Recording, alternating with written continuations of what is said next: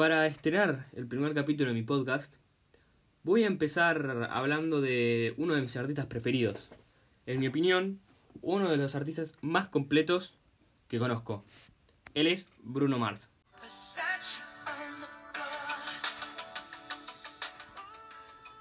Peter Gane Hernández, más conocido como Bruno Mars, es un cantante, compositor, productor musical y coreógrafo estadounidense. Sí, es un artista muy completo, canta muy bien, baila muy bien y también fue por muchos años productor.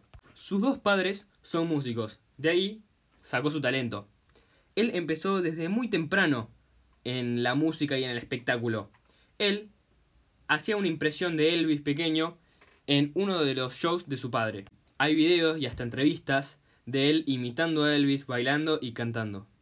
Su carrera musical empezó en 2004 y está vigente hasta hoy en día. Este músico no solo se destaca en un género, se destaca en muchos. Tiene temas de rock, temas de pop, temas de reggae, temas de hip hop y muchos otros géneros más. No solo eso, sino que también toca muchos instrumentos. Además de que canta muy bien, toca la guitarra, toca la batería, toca el teclado, el piano, el ukelele y mucho más. Podemos decir que tiene una gran facilidad para la música. Bruno tiene tres discos. El primero fue en 2010 y se llama Do Wolves and Hooligans.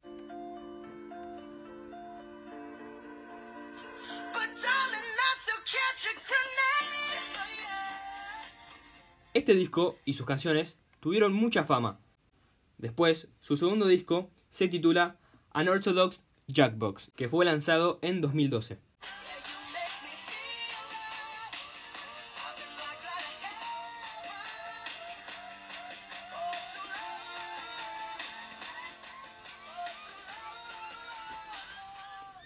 Y después, por último, sacó su último disco en 2016 que se llama 24K Magic.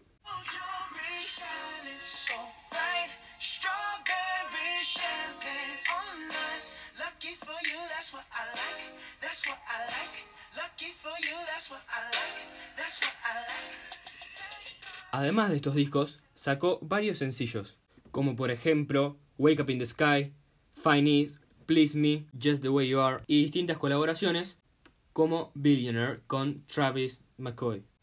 Además de todo esto, produjo, compuso y escribió muchas canciones para artistas bastante reconocidos, como pueden ser Justin Bieber, Adele y Wiz Khalifa. Bruno tiene cientos de premios. Para ser más exactos, tiene 320 premios ganados y 468 nominaciones, que la verdad es una locura. Además de hacer giras alrededor del mundo, Bruno Mars tocó en un montón de premios importantes, como pueden ser los Grammys, pero creo que el más importante, bueno, mejor dicho, los más importantes, son los Super Bowls, el medio tiempo de Super Bowl. Él fue uno de los artistas más jóvenes en estar en el show de medio tiempo del Super Bowl.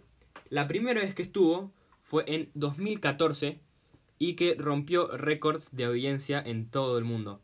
En esta presentación también participó la legendaria banda de los Red Hot Chili Peppers. Y no se conformó con estar una vez en uno de los espectáculos más grandes de todo el mundo, sino que estuvo dos. También se presentó en el Super Bowl número 50, que fue el Super Bowl más especial en cuanto al espectáculo, en conjunto con Coldplay y Beyoncé. Bueno, para ir cerrando con este programa acerca de el artista Bruno Mars, me pareció interesante comentar que mucha gente lo llega a comparar con Michael Jackson en lo artístico, en el talento.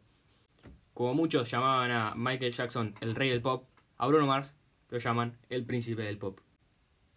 Con esto me despido y nos vemos en el próximo podcast hablando de lo que más nos gusta y nos apasiona, la música.